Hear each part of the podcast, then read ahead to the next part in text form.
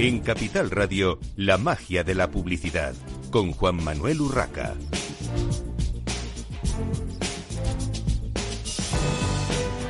Bienvenidos un viernes más a la magia de la publicidad en Capital Radio. Les habla Juan Manuel Urraca.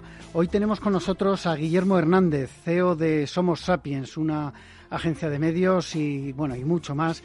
Ahora nos lo comentará él mismo. Eh, bienvenido, Guillermo. Eh, cuéntanos qué es Somos Sapiens. Bueno, eh, Somos Sapiens es un grupo de comunicación que tiene varias compañías integradas para intentar ofrecer al cliente una propuesta de valor integrada y un proceso transversal de servicios. está formado básicamente por tres compañías, que es una agencia de medios que es Media Sapiens, una agencia de marketing digital que es Digital Sapiens y una agencia de innovación en medios que se llama Nova Sapiens. ¿Y cuál es vuestra actividad, digamos, eh, más eh, concreta? Bueno, como actividad más concreta eh, y el origen además del grupo Somos Sapiens es la actividad como agencia de medios. Somos una agencia de medios que nació en el 2010 y que, bueno, a, raíz de elaborar todas esas propuestas eh, de medios eh, eh, a los clientes, pues han ido incorporando servicios muchas veces demandados por ellos, que es propiamente la actividad de marketing digital e incluso después la innovación y transformación del propio negocio. ¿Y qué podrías decirnos sobre lo que ofrecéis al mercado de la publicidad y los anunciantes? Porque bueno, no, no solo trabajáis con, anunciantes eh, directos, digamos. Sí, o sea, eh, nosotros tenemos tres líneas de, trabajo. Eh, una es el anunciante directo, otra es el propio anunciante, pero de la parte más institucional, y otra es la colaboración con otros proveedores de disciplinas, como pueden ser agencias creativas, agencias de comunicación, etcétera, donde nosotros les soportamos toda esa parte de servicio en medios. Dentro de, ese, de esa situación o de ese contexto en el que nos movemos, pues hombre, básicamente uno de los, eh, fundamentales secretos que tenemos es pues la capacidad de agilidad, de versatilidad, de adaptabilidad. Eh, nosotros nos decimos, nos, nos, queremos llamar como Media Evolution Company, porque en ese proceso de evolución y de adaptación al mercado yo creo que está la clave de una compañía como la nuestra, ¿no? ¿Somos Sapiens es una compañía nacional? ¿Pertenecéis a alguna multinacional? No, sí, es una compañía nacional con capital 100% privado. De las que cada vez quedan menos. Hay, hay muchas, eh, muchas agencias pequeñas, pero me refiero a un, grupo de, cierto, de cierta entidad, de cierto volumen como el vuestro. La verdad es que eh, con, capital nacional y, todos los responsables, eh, digamos, a nivel local, la verdad es que cada vez queda, queda menos también es, eh, es, loable, ¿no? Porque, bueno, pues eh, en los tiempos que vivimos cada vez es, más difícil que, las multinacionales no nos echen el guante, ¿no? sin duda, sin duda. Pero bueno, eh, por ahora estamos ahí. bueno, y Guillermo, ¿qué tipo de servicios os están demandando más eh, los anunciantes en estos momentos. Eh, hemos pasado un año eh, complicado, luego, luego hablamos cómo, cómo os ha ido a vosotros, pero en cuanto al propio anunciante, que también de alguna manera las agencias y los anunciantes os habéis tenido que, adaptar. los anunciantes han vivido un momento pues más convulso imposible. Y, bueno, mm, no sé qué, qué, es lo que os piden ahora o, o, qué consecuencias ha tenido de cara a eh, cómo se dirige el anunciante a, vosotros a la hora de que eh, pues les planteéis eh, o les preparéis una, una, campaña, una acción de marketing, etcétera. Estoy totalmente de acuerdo, Juanma, con este tema, porque el anunciante, o sea, nosotros yo creo que el anunciante en este último año ha vivido una situación un poco vertiginosa, ¿no? y lo que nosotros estamos notando sobre todo es que la necesidad de involucración con su agencia eh, es cada vez más importante. Eh, nosotros nos hemos encontrado que muchas veces nos han venido a, proponer, eh, oye, necesito una campaña de medios, una propuesta digital, una acción especial. Y, cuando hemos rascado un poco o analizado ese, ese, ese briefing que nos estaban mandando, eh, hemos encontrado que el problema va más allá de lo que es un problema de comunicación y que viene erradicado por, casi por un problema del propio negocio. Y ha sido donde hemos tenido también que hacer un cambio y una adaptabilidad a tener interlocución válida para poder plantearles también problemas de negocio. Entonces, eh, en esa vertiginosidad del, del, año pandémico que hemos vivido, pues claro, el anunciante ha llegado a pedirme em, que le solucione prácticamente todos los problemas de comunicación. También depende de los clientes, ¿no? Pero, pero clientes en los que em, trabajábamos acciones de medios, pues nos han pedido acciones eh, casi de eventos, eh, acciones de comunicación, incluso creatividad. Y bueno, pues hemos tenido que dar respuesta porque el secreto, el éxito que puede tener una compañía como la nuestra es tener esa capacidad de respuesta ante, ante las demandas de, tu propio cliente, claro. Y esto inevitablemente lo conecto con cómo habéis pasado vosotros como compañía, eh, como empresa de, servicios de, marketing en este sector de la publicidad, cómo habéis pasado este, este año de pandemia. Bueno, em, por, por, serte sincero, la verdad es que eh, probablemente en, en, marzo del 2020 tuvimos el mismo, el mismo eh, la misma sensación de, de, abismo que pudieron tener muchos de nuestros sectores.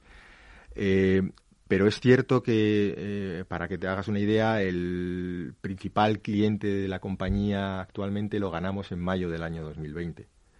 en noviembre del año anterior habíamos ganado también pues el que puede ser nuestro tercer cliente por volumen de facturación. Eh, en resumen, eh, el año 2020 ha sido el mejor año de la agencia en los 10 años que llevamos, con lo cual, pues, como un crecimiento del 40% en facturación. Entonces, mm, bueno, pues ha sido un buen año para nosotros, sin duda, vamos curioso en cualquier caso, bueno, dadas las, las circunstancias. Eh, al mismo tiempo estáis celebrando vuestro aniversario. Cuéntanos un poco. Sí, bueno, efectivamente, el año el año pasado eh, también era nuestros, eh, décimo, nuestro décimo aniversario. nosotros fundamos la compañía, el equipo directivo que salió de, un de otra agencia de medios que se llama Media by Design. Montamos el equipo eh, conjuntamente en el 2010 la compañía y hemos hecho 10 años. Em, bueno, también aprovechamos en esos 10 años para reorganizar un poco eh, tanto estructuralmente como a nivel de identidad corporativa la compañía. Cambiamos eh, los nombres de las agencias que, venían. Se hizo una compañía 100% ya eh, propiedad del grupo Somos Sapiens. Se cambió la identidad a, bueno, pues que llevábamos también eh, usando durante estos últimos diez años.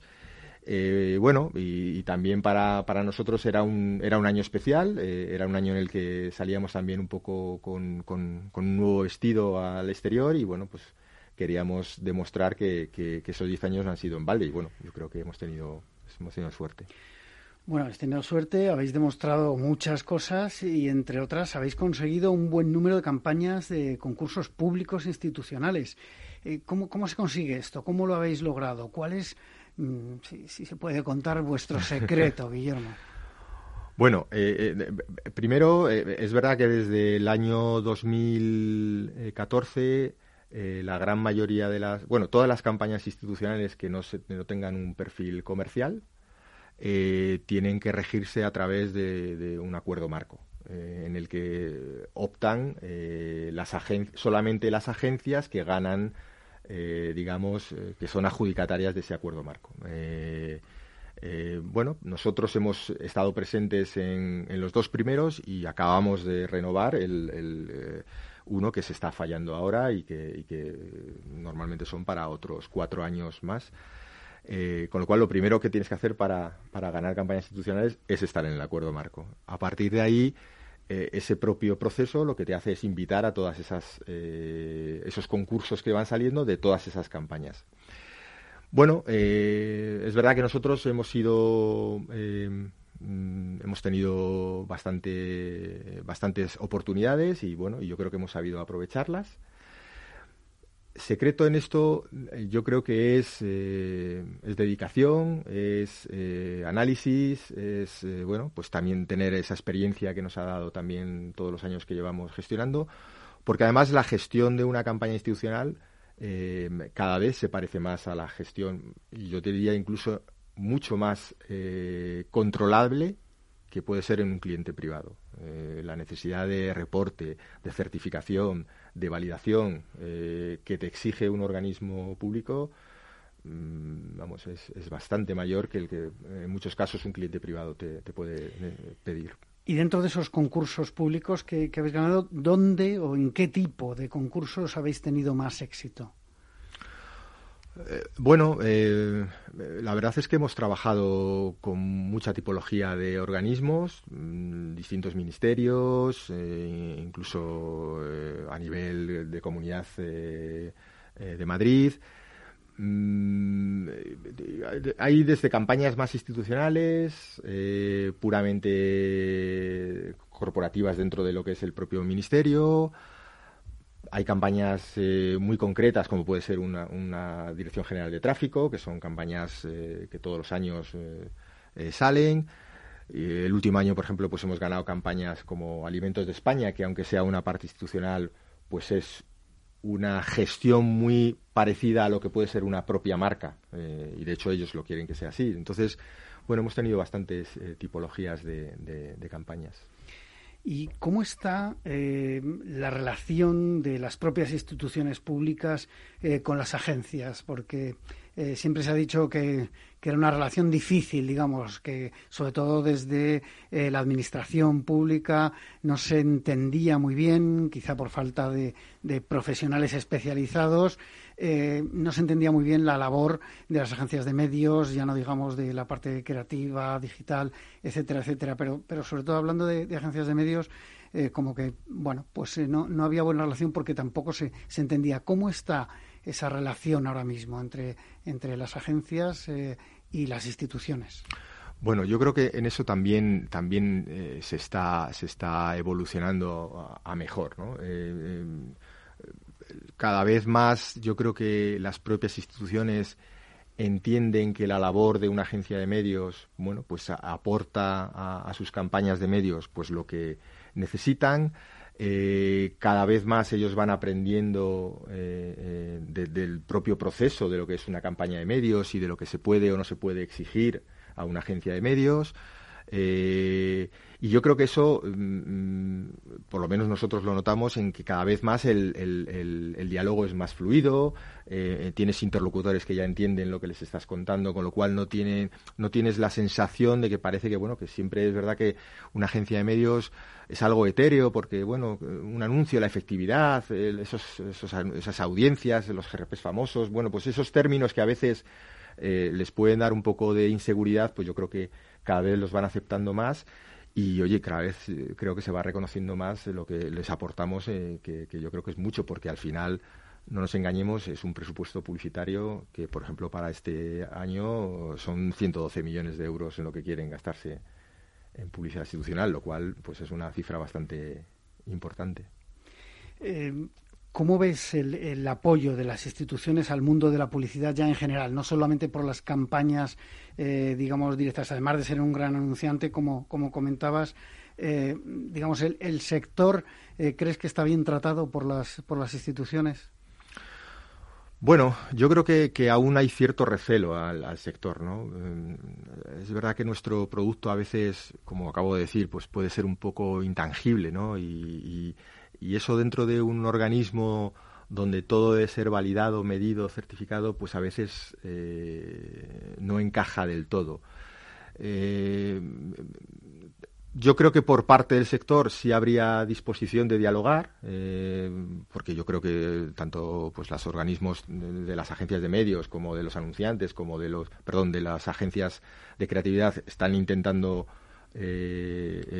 bueno pues acercarse a la administración lo que pasa es que la administración, bueno, pues en el fondo es un ente grande y, yo creo que, que, nos va a costar que acepten una parte de, nuestro trabajo como algo tan válido que es para ellos, porque al final no dejemos no dejemos de pensar que son campañas de interés público. Las campañas institucionales deben de ser campañas de interés público y como ciudadano todos deberíamos de exigirle a la administración que esas campañas estuvieran bien invertidas, bien reportadas, eh, tuvieran resultados y eso es lo que a veces, bueno, pues no, no, no se logra tanto. Aquí, además, eh, quiero recordar, eh, como es obvio para los oyentes, que al final somos todos los que pagamos esas campañas, porque sale de los presupuestos generales del Estado, que sale de los bolsillos eh, tuyo, mío y de cada uno de, de los, de los oyentes y de los que no nos oyen también.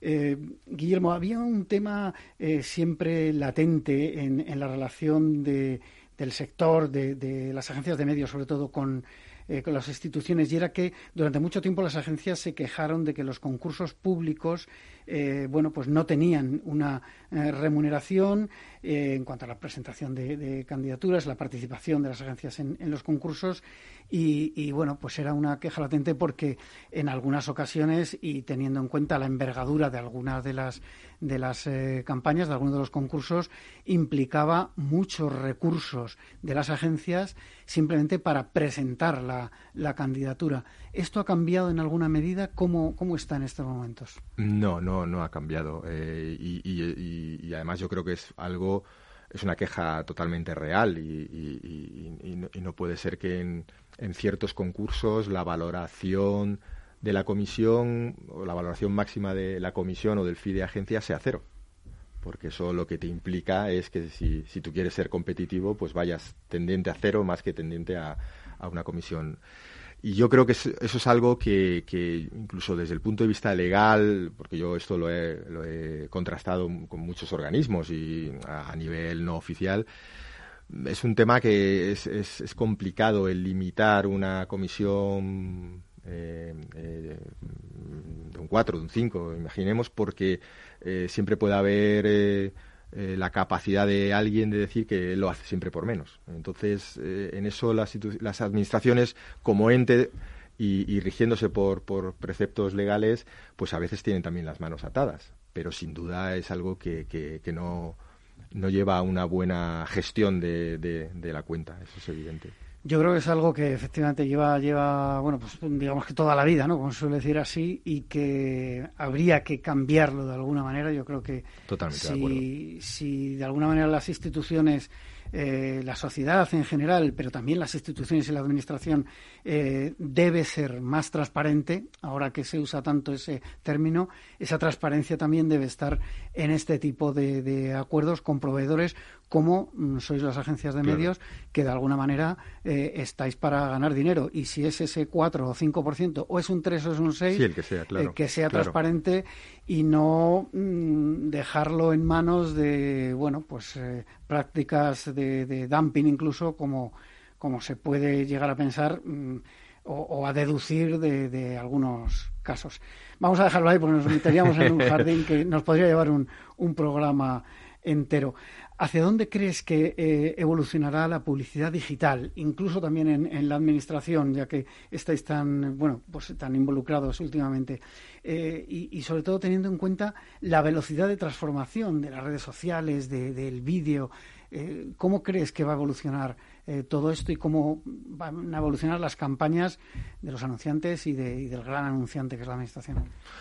Bueno, en, esa parte yo creo que la, rapidez con la que el mundo digital evoluciona eh, le pasa por la izquierda a cualquier eh, eh, necesidad legal de adaptación. Y nosotros tenemos, como te digo, tenemos la experiencia de los tres últimos acuerdos marcos que se han llevado a cabo en, en, los organismos para, para la publicidad institucional y siempre las modificaciones más latentes han estado en el apartado digital, eh, porque ellos mismos notan, eh, figúrate un acuerdo en el que cierras un acuerdo a cuatro años, la publicidad digital, vamos, no tiene nada que ver a lo que se está ofreciendo el primer año a lo que puedes ofrecer el cuarto año por eh, soportes, formatos, medición, comercialización, o sea, nos, siempre nos sobrepasa y, y por desgracia muchas de esas novedades que pueden ser puestas en marcha en un cliente privado al, mismo, al día siguiente,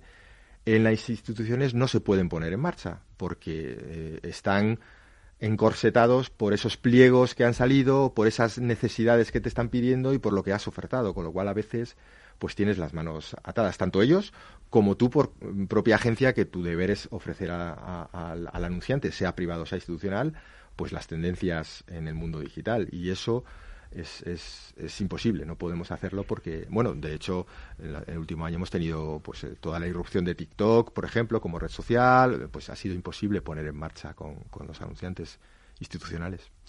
Hay una parte, nos quedan dos minutos, eh, Guillermo. Hay una parte muy importante en los últimos eh, tiempos que es el branded content, eh, sobre todo en, digital, que parece que seguirá tirando con fuerza en las campañas de los anunciantes en los próximos meses. ¿Cómo lo abordáis vosotros? ¿Se aborda como, una, como un tema externo a la hora de presentar una, una campaña o, está integrado? Sí, nosotros decidimos hace, en el 2017, montamos la división digital y ya eh, decidimos internalizar, perdón, internacionalizar eh, esa parte de branded content porque eh, veíamos que formaba parte de, ese, de, esa oferta que nosotros queríamos hacer desde el punto de vista de, integración de servicios. Y entonces elaboramos todo un departamento interno de creación de contenido mm, que tenemos porque lo vemos además muy ligado a todo ese proceso de medios que, estamos ofreciendo. Entonces lo tenemos, lo tenemos interno. Eh, nos queda un minuto más, perdona. ¿El anunciante lo pide? Eh, ¿Tiene conciencia de la importancia del branded content y os demanda ese tipo de, eh, esa forma de, hacer marketing y de comunicar hacia sus consumidores? Sí, sin duda. Sin duda, cada vez más ellos ven que el consumidor demanda cosas de la propia marca más allá de lo que es el propio producto y, tiene que encontrar en él algo que pues le entretenga, le informe, le complemente y esa parte de, contenido eh, cada vez más es, es, algo que metemos dentro de las estrategias eh, de medios porque los clientes tienen capacidad ahí para contar lo que es la marca y sobre todo conectar con el consumidor, que eso es algo que, que, a lo mejor con a través de una página o de una simple cuña pues es más, más difícil. En 20 segundos, eh, ¿cómo ves el, sector de cara a la segunda parte de, del año? Eh, ¿Acabaremos de recuperar cifras como se habla ya de 2019, ya que 2020, digamos, vamos a, olvidarnos. En general, aunque a Somos Sapiens le ha ido, le ha ido bien, ¿cómo, ¿cómo lo ves? Yo soy eh, optimista y yo creo que sí, que el año 2021 nos traerá un poco esa, esa recuperación sobre el año 2019. No lo he perdido en el 20, pero sí, sí, sí, en esa parte sí. Además, quiero ser optimista. Muy bien, pues eh, despedimos ya a Guillermo Sánchez, CEO de la agencia Somos Sapiens, y nosotros hacemos una breve pausa para la publicidad y enseguida continuamos en la magia de la publicidad en Capital Radio.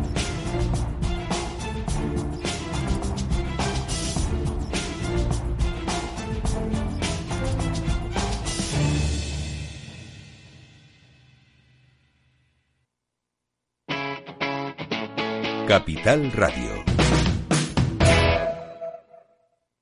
Capital Radio existe para ayudar a las personas a formarse y conocer la verdad de la economía.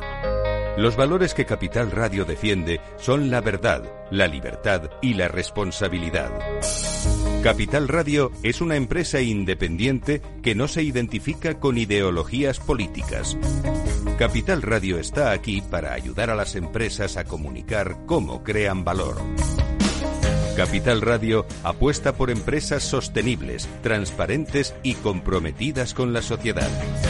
¿Y tú? ¿También quieres trabajar por un mundo mejor? Aquí tienes tu sintonía. Capital Radio, con la gente que aporta y no se aparta.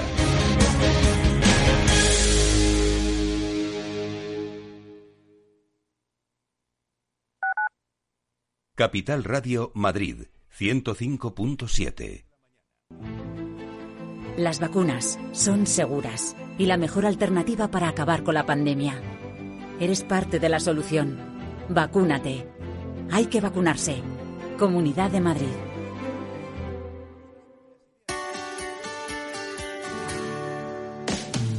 Aquí, en Capital Radio, está el programa más divertido y de mayor influencia en el mundo del capital humano. Todos los viernes a la una de la tarde, únete a Humanos en la Oficina, presentado y dirigido por el speaker internacional Miguel Ángel Pérez Laguna.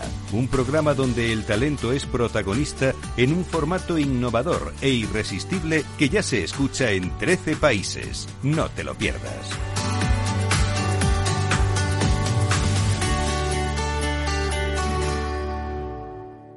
Capital Radio. Siente la economía.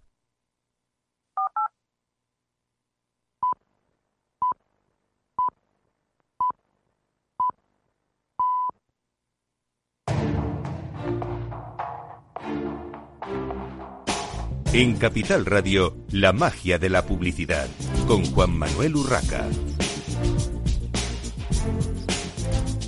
Continuamos en esta mañana de viernes en la magia de la publicidad en Capital Radio. Y antes que nada, una corrección. Eh, la persona que teníamos antes en antena era Guillermo Hernández. Eh, disculpas por el cambio de, apellido. Nosotros continuamos con Ana Arimani Vilalta, directora de marketing de adhesivos de consumo de, de Henkel. Bienvenida, Ana. Muchas gracias, Juan Manuel. Un placer estar aquí contigo. Bueno, eh, para empezar, eh, Henkel acaba de cumplir su 60 aniversario. Eh, ¿Cómo lo estáis celebrando? Pues mira, pues estamos muy, muy contentos, muy orgullosos, porque al final pues no dejan de ser seis décadas en el, en el mercado español, pues impulsando pues todo un portafolio lleno de innovaciones ¿no? sostenibles y que bueno que al final tienen el objetivo de hacer la vida de nuestros consumidores más fácil entonces, pues muy contentos, muy contentos. De hecho, eh, bueno, supongo que, conoceréis algunas de nuestras marcas más icónicas, como Loctite, Brit, Deep Express, Somat Estrella, son marcas Henkel, Schwarzkopf en el mundo de la peluquería profesional y, también de, consumo. Y bueno, pues estamos celebrándolo sobre todo a nivel trade, comunicándolo a clientes y comunicándolo de manera interna, porque son 60 años y, creemos que vale la pena celebrarlo. Eh, y a la vez eh, lo ligamos con un dato que nos enorgullece mucho y nos hace muy felices, que es el hecho de saber que en, 2020, pues un año difícil para todos, 8 de cada 10 hogares han comprado algún producto de Henkel Ibérica. Entonces, esto es bueno, pues un hito eh, y estamos muy contentos de podértelo pues, transmitir también hoy en esta entrevista. La verdad es que esos datos de penetración en los hogares españoles es muy, muy potente, muy potente. Bueno, eh, de todas las categorías en las que está presente Henkel, la de los adhesivos, eh, bueno, has comentado algunas marcas, pero eh, barras adhesivas, pegamentos instantáneos, selladores, parece la menos glamurosa. Ana, podríamos decir, bueno, que, te ha tocado bailar con la más fea, como se diría en mi época adolescente. ¿Cómo se hace el marketing de esta categoría de productos? Bueno, pues es cierto que a priori la, categoría de adhesivos puede parecer una categoría poco glamurosa ¿eh? em, y además invisible a los ojos ¿eh? una, vez, una vez usado un adhesivo.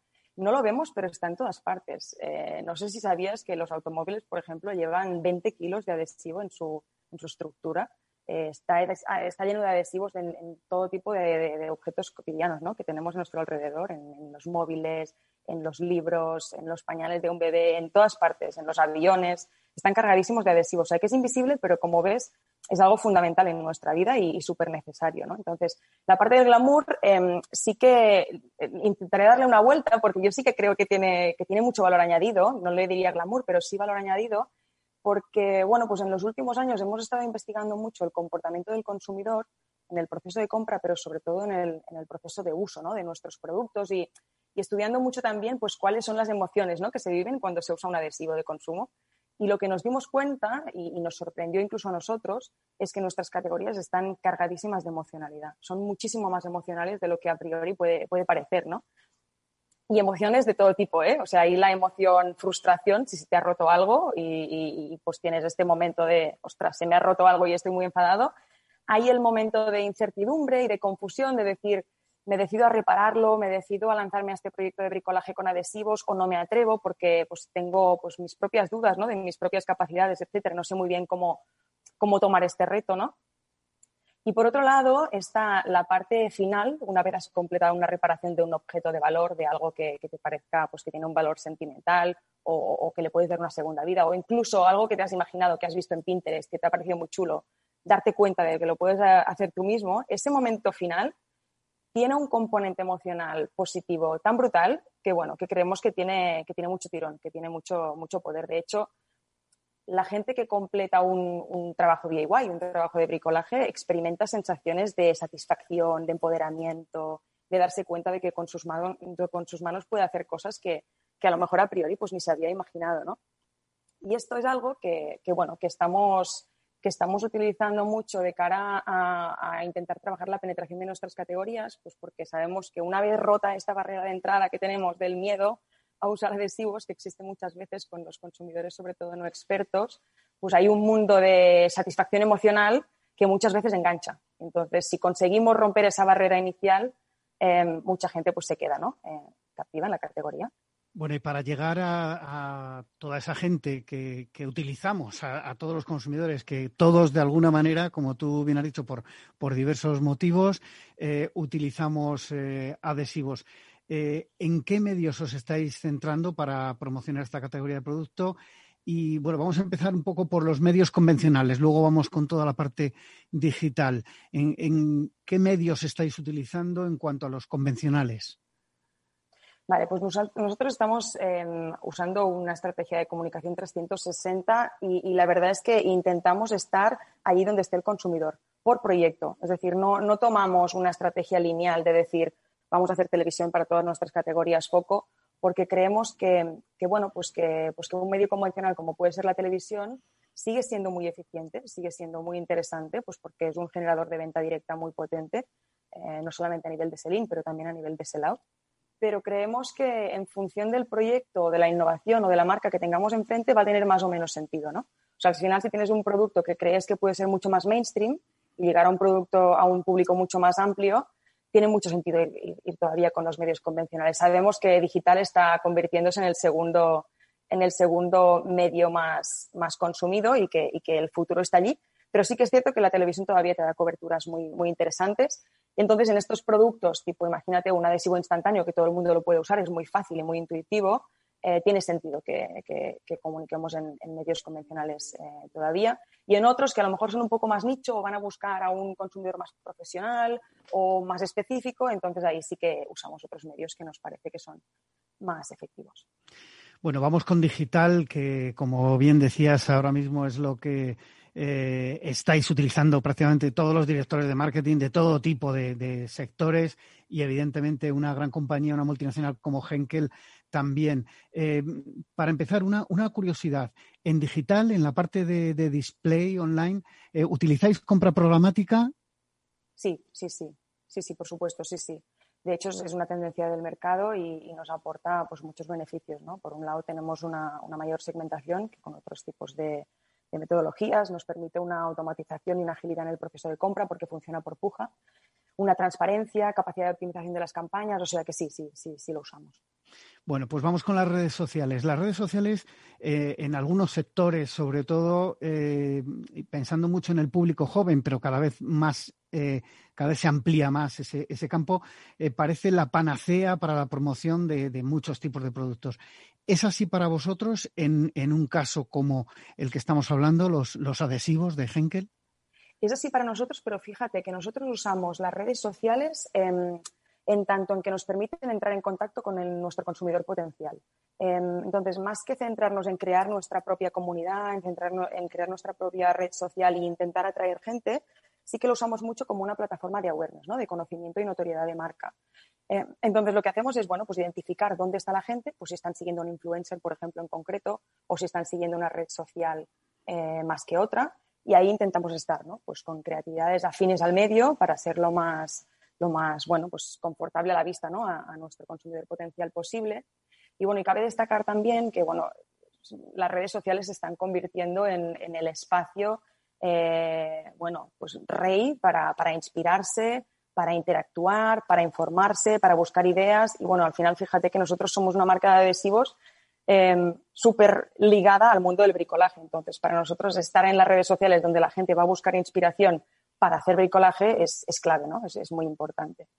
Bueno, y otro punto que sí que te quería destacar es el hecho de que, de que bueno, no lo hemos mencionado al principio, pero, pero el, el COVID y la pandemia, pues que está afectando a nivel bueno, a nivel salud y a nivel económico a, toda, a, todo, a todas las empresas y a todos los contextos, sí que es verdad que para algunos sectores ha supuesto una, oportunidad. ¿no? Y en este caso, en nuestras categorías, em, sí que es cierto que el hecho de que la gente se haya quedado muchísimo más en casa ha supuesto pues, que si tenemos dos barreras principales para que alguien em, se lance a usar adhesivos, que es falta de tiempo y falta de confianza en uno mismo, la del tiempo la hemos solventado, porque la gente no sabía ya qué hacer en casa. ¿no? Entonces, Ahí pasaban mucho tiempo en las redes digitales, en las redes sociales, perdón, donde nosotros hemos podido impactarles dándoles inspiración, ideas y animándoles a que, a que, bueno, a que usaran su tiempo em, dedicados a, proyectos DIY que, bueno, pues que mucha gente además les interesaba, ¿no? Pues, pues necesitaban renovar casa. Y Ana, ¿se ha notado realmente un aumento del consumo de este tipo de productos, eh, digamos, adhesivos eh, mm, más especiales para, para bricolaje? Lo digo más allá de, eh, pues no sé, mis hijos están todo el día gastando vuestras barras, ¿no? De, de, pegamento fácil este, eso es, muy, muy, muy utilizado y muy, muy común. Pero hacer bricolaje, yo por ejemplo no soy nada manitas, pues evidentemente yo no, no compraré un adhesivo de ese, de ese tipo. Eh, pero ¿se ha notado en esta época eh, un aumento de las ventas? Se ha notado muchísimo y de hecho, bueno, pues en los estudios que tenemos de Mintel, ¿no? que explican un poco las tendencias DIY en este año de COVID, ¿no? en este año de, lockdown, de, confinamiento, em, sí que es cierto que aquellos que se llaman DIY enthusiasts, ¿no? la gente que disfruta haciendo bricolaje, pues ha incrementado mucho la frecuencia y las oportunidades que ha tenido pues, de dedicarle tiempo a esto que ya es su hobby. Pero luego hay toda esta gente más reticente, pues como me explicabas, ¿no? Pues que es, tu caso de decir, no, no me atrevo, em, que para nosotros es el principal reto de decir, ostras, ¿cómo comunicamos em, que sí que puedes y, que solamente tienes que comprar el producto y tener una idea en mente porque nosotros te ayudamos, ¿no? Te inspiramos. Entonces, sí, sí que se ha notado mucho. Nosotros estamos acompañando este crecimiento de demanda de mercado con campañas, por ejemplo, la de Lopite, pues animamos a la gente a reparar ¿no? y a dar una segunda vida a los objetos y decimos sí a reparar, sí a dar una segunda vida a tus objetos, em, que sabemos que es una tendencia la de upcycling que está, que está pues, viniendo muy fuerte ¿no? en, los últimos meses. Y luego para Patex tenemos una campaña con nuestros adhesivos de montaje que básicamente va, va en esta dirección. ¿eh? Eh, y básicamente lo que decimos es atrévete a hacerlo con Patex. O sea, olvídate de las barreras, atrévete a hacerlo con Patex. Pruébalo y te darás cuenta de que usar un no más clavos, que es nuestro producto estrella en adhesivos de montaje, pues eh, tienes la oportunidad de colgar una estantería o montar una mesa con palets eh, mucho más fácil, rápido y limpio que con clavos. Bueno, eh, no, no, sé si lo veo yo tan fácil. Yo te veo que, nos quieres animar, nos quieres animar a todos, a mí también no sé, no sé si lo veo tan claro. Bueno, eh, hay un tema que eh, está enganchando a todo tipo de consumidores, más allá de, los jóvenes, de nuevo, que es el vídeo. En vuestros contenidos, ¿qué peso tiene la utilización del vídeo? Pues tiene un peso muy alto. El porcentaje de, implementación de online vídeo en nuestras campañas digitales ahora mismo es, pues, es, la pieza creativa, te diría, que, que reina, ¿no? Em, y esto tiene pues, dos principales motivos. El primero es que bueno, pues estamos yendo a unos medios, ¿no? los medios que, es lo que te decía, pues estamos buscando ir a donde está nuestro consumidor potencial. ¿no?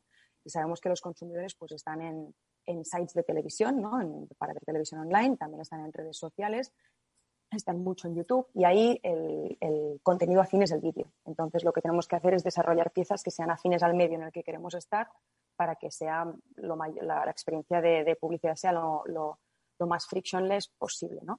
Esto es por un lado. Y por otro, em, recogiendo un poco lo que te explicaba al principio, al final somos una, marca de marcas de adhesivos em, que se enfocan en el bricolaje. Entonces hay que ser muy didáctico. Y el vídeo tiene un potencial para explicar mucho mayor que lo que puede tener una imagen. ¿no? En España, eh, ¿hasta qué punto tenéis capacidad de localización o creación de las campañas? Porque muchas multinacionales, el problema que tenéis eh, los responsables de marketing es que estáis eh, o están encorsetados en las campañas que vienen de, fuera, como se suele decir, y que a veces no se localizan, digamos, de la mejor manera posible. ¿Cómo es vuestro caso? Pues mira, te diría que, que es un poco una combinación. ¿eh? Porque por un lado tenemos marcas globales que, lo que pretendemos es pues, pues, bueno, hacer campañas globales también ¿eh? y sí que, sí que la mayoría de nuestras campañas pues vienen de, internacional. Sí que es cierto que de unos años para acá em, ha dejado de ser una, creación de, spots o de, o de campañas digitales em, que se crean en un país determinado porque ahí está el headquarter, ¿no? ahí está la central y luego te llega, sino que se crean equipos en combinación con equipos locales y globales para asegurar que aquellos contenidos que acaban yendo al mercado pues sean lo más afines y lo más em, adecuados ¿no? para el mercado local posible. Entonces ahí sí que tenemos un, puente que nos sirve bastante.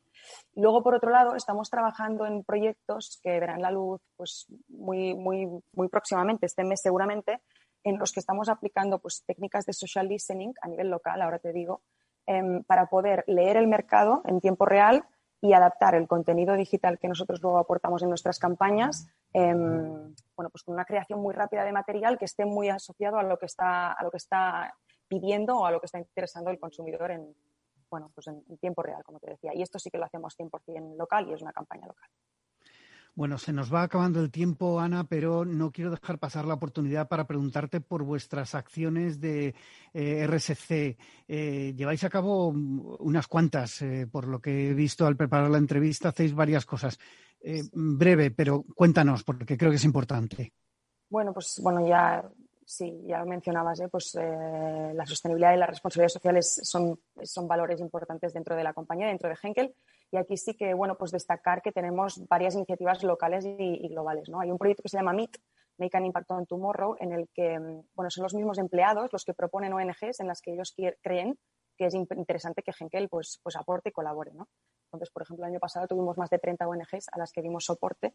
Em, a nivel global es una inversión de 3 millones de euros, o sea que es, que es relevante y llevamos más de 15 años con esta iniciativa. Y luego, durante el año pasado, durante todo el tema de la pandemia, sí que bueno, Henkel pues, tuvo bueno, inversiones para dar soporte a todo el sistema sanitario, se, bueno, se compraron guantes, em, se, colaboró para hacer respiradores en 3D, bueno, se hizo varias donaciones que también pues, em, con la Cruz Roja eh, intentaron pues, paliar un poco el efecto negativo que estaba teniendo la pandemia en ese momento en la sociedad. Y luego Viendo un poco más a lo concreto, a nivel las marcas de, las que yo soy responsable, pues sí que, por ejemplo, destacar que PRIT, que es una marca pues muy enfocada a niños, a escuelas, a padres, sí que tiene iniciativas pues con Educo, por ejemplo, en las que, bueno, hay proyectos que se llaman WeCraft for Children, en la que sí que se da soporte pues, a comunidades más desfavorecidas pues, a través de, proyectos de creatividad que al final consiguen recaudar fondos y, dar soporte a estas iniciativas. Bueno, pues eh, muy breve, lo último. Eh, Ana, ¿lo sostenible vende más? Pues mira, si me lo hubieras preguntado hace unos años, te diría que no estoy segura, pero ahora sí. Sí, ha aumentado mucho la, conciencia social de la población en general y la gente sabemos, porque también lo tenemos medido, que, cada vez eh, pide más, em, le importa más tomar decisiones de compra eh, hacia empresas y productos que sepan que son responsables con el medio ambiente, pero no solamente eso, sino que también son responsables con, con las comunidades en las que actúa, que tienen bueno, pues un trato justo con sus trabajadores, etcétera, ¿no? O sea que esto sí que, sí que se está convirtiendo más que en una ventaja competitiva, te diría que en un must. En un, si no lo tienes, estás perdido porque la gente quiere consumir responsable y espera que las empresas sean las que trabajen para, para ofrecerlo. Muy bien, pues eh, muchas gracias a Ana Arimani, directora de marketing de adhesivos de consumo de Henkel, por estar en esta mañana de viernes en la magia de la publicidad en Capital Radio. La magia de la publicidad. Continuamos en esta mañana de viernes con Belén Aceves, directora de operaciones de IAB España. Bienvenida, Belén. Buenos días, muchas gracias, Juanma. Encantada de estar aquí con vosotros. Bueno, Belén, no tenemos mucho tiempo, pero vamos a abordar vuestro estudio de redes sociales. Eh, dentro de ese estudio, que tiene muchísimos datos, como me comentabas antes de, empezar el programa, eh, ¿cuál es la penetración de las redes sociales entre los jóvenes españoles? Y si tienes algún dato por encima de esa edad. Sí, claro. Bueno, pues eh, el dato que siempre damos, ¿no? De, esos eh, usuarios de redes sociales, estamos hablando de un 85% de los internautas. Sabes que nuestros estudios siempre están basados en usuarios internautas, ¿vale? Con lo cual, el 85% de todos los internautas de España son usuarios de redes sociales. Eso así en cifras, ¿no? Para verlo más tangible, pues estamos hablando de 26,6 millones de, usuarios de redes en España. ¿vale? Y los jóvenes que me preguntabas, eso en total. Y luego un poco si nos centramos en los perfiles más jóvenes, sabes que nuestro estudio es a partir de 16 años, eh, un 92%, o sea, una amplia mayoría, casi todos podríamos decir, eh, son usuarios de redes sociales. De ahí si vamos bajando de los perfiles eh, por edad, pues va disminuyendo hasta el menor, el más senior, por decirlo alguna cosa, de alguna manera, que sería de 76%. Bueno, ¿y cómo ha afectado, según los datos que habéis podido recoger, la pandemia al uso de las redes sociales? ¿Cuáles suben y, y cuáles bajan? Por saber un poco en qué situación están bueno, tenemos mucho ranking, porque lo de subir y bajar es muy relativo, ¿no? Yo te puedo hablar un poco de, forma general, porque preguntamos conocimiento, uso, valoración, ¿vale? Dentro del estudio hay muchísima información. Eh, si nos ceñimos al uso en el último mes, que digamos que es la forma de entender el uso más intensivo de las redes, o saber las que realmente usamos, sí que podemos ver que, que hay un claro aumento de, de algunas redes que están emergiendo como, como un TikTok o como un Twitch o incluso como un Pinterest, que no es una red nueva, pero que fíjate que está cogiendo posiciones, quizá porque hemos estado mucho tiempo en casa y nos ha gustado mucho la decoración, ¿no? Pero sí que son redes que están ahí, y por supuesto Instagram. Instagram es una de las reinas, digamos, del estudio, ¿vale? Y luego eh, al resto de redes se han quedado más o menos estancadas y podría bajar ligeramente un Facebook, pero Facebook está ocupando, estamos hablando de que, claro, ocupa de las primeras o la primera posición en muchos de los rankings, ¿no? Por tanto, sigue liderando eh, cuando se habla de redes sociales sigue siendo Facebook, ¿no? esa, esa líder. Está claro. Y en cuanto a Twitch, porque es una red que me, me, llama mucho la atención últimamente, cómo está creciendo y todo lo que se está, todo el ruido que está generando, ¿no? Como se suele decir. ¿Tenéis datos concretos de, de Twitch, cómo se está comportando? Sí, claro. Eh, pues mira, Twitch está por debajo justo de Pinterest creo que está como en la décima, undécima posición, pero incrementando, como te comentaba, esta, ese uso. Veníamos de un 6% de penetración en el último mes y este y ha subido a un 11%. O sea que se nota que esa es una, es una de las redes emergentes que te comentaba. Pero si lo vemos en los perfiles jóvenes, en ese perfil que te decía de 16 a 24, un 30%, casi uno de cada, de cada tres, por decirlo así, utiliza Twitch. O sea, fíjate la penetración entre los jóvenes, es altísima.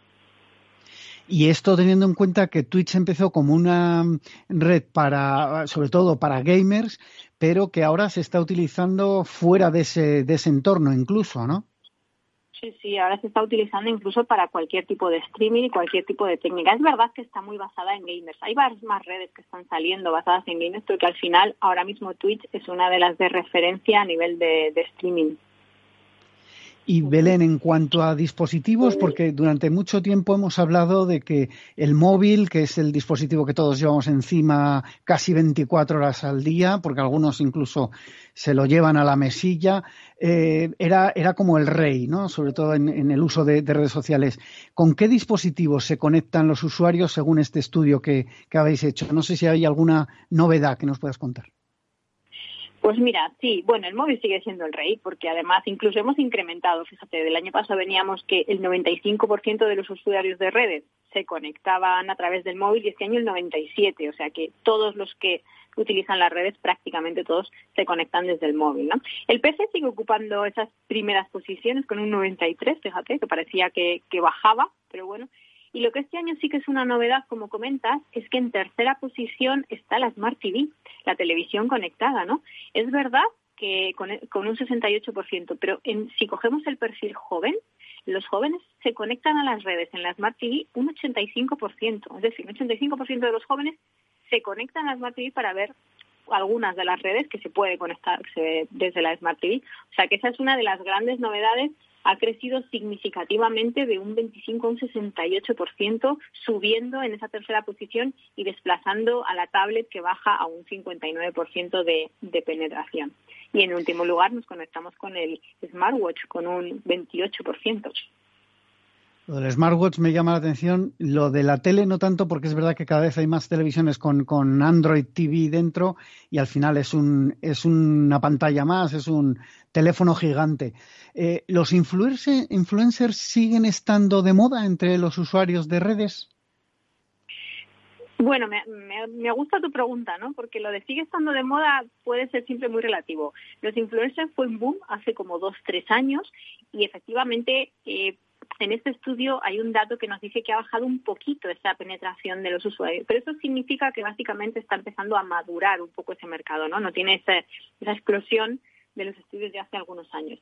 Porque realmente estamos hablando que es que el 48% de los usuarios de redes siguen a influencers, con lo cual es una penetración muy amplia. Es verdad que disminuye, que es un poco, entiendo por lo que me haces la pregunta, disminuye desde el año pasado que veníamos hablando de que un 56 seguía influencers, ¿vale? Pero yo no lo veo como que ya no estén de moda. Están ahí, lo que pasa es que es un sector ya más estable o un poquito más maduro, va cogiendo, va cogiendo su espacio, ¿no?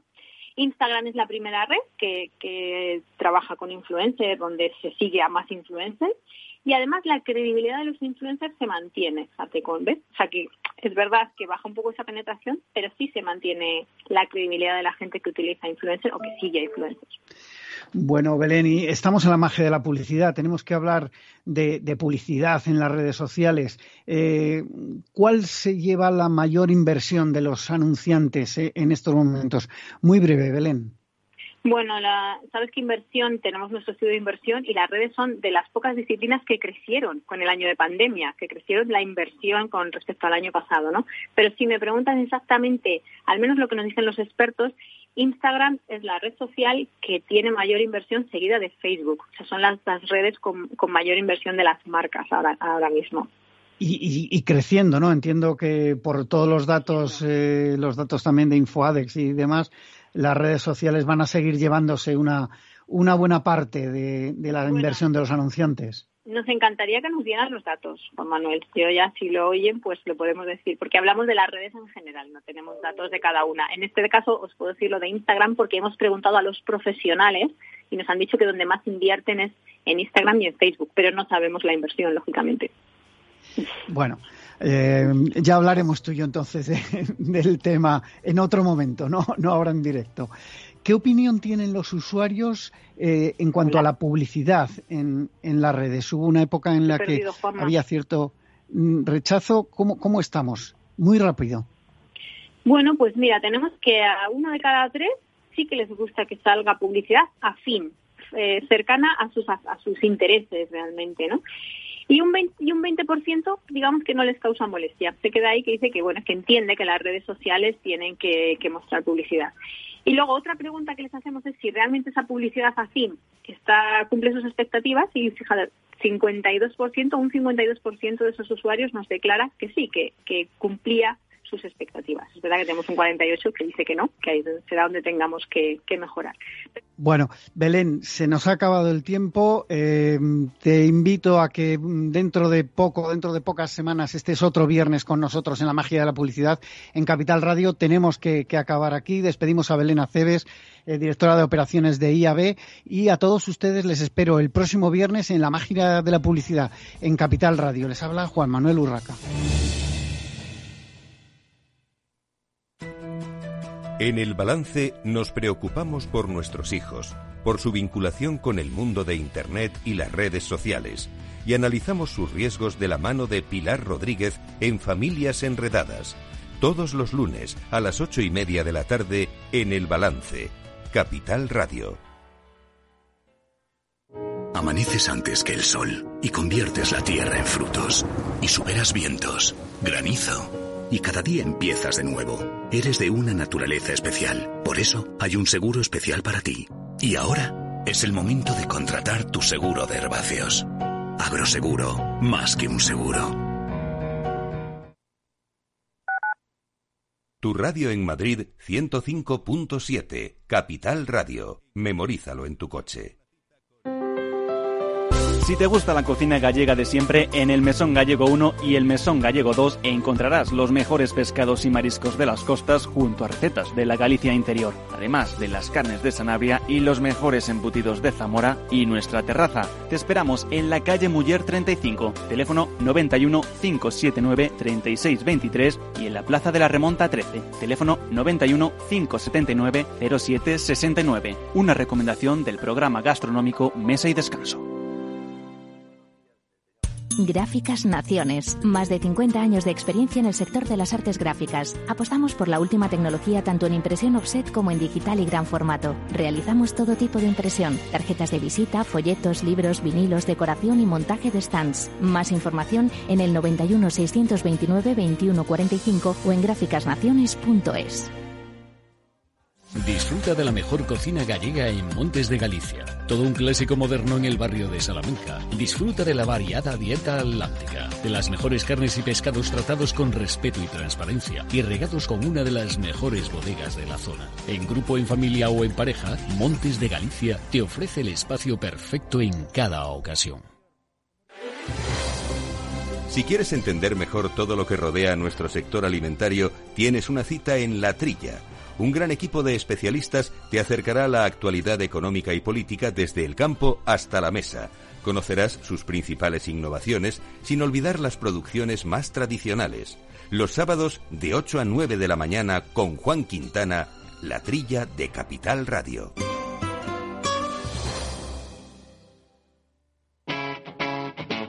Capital Radio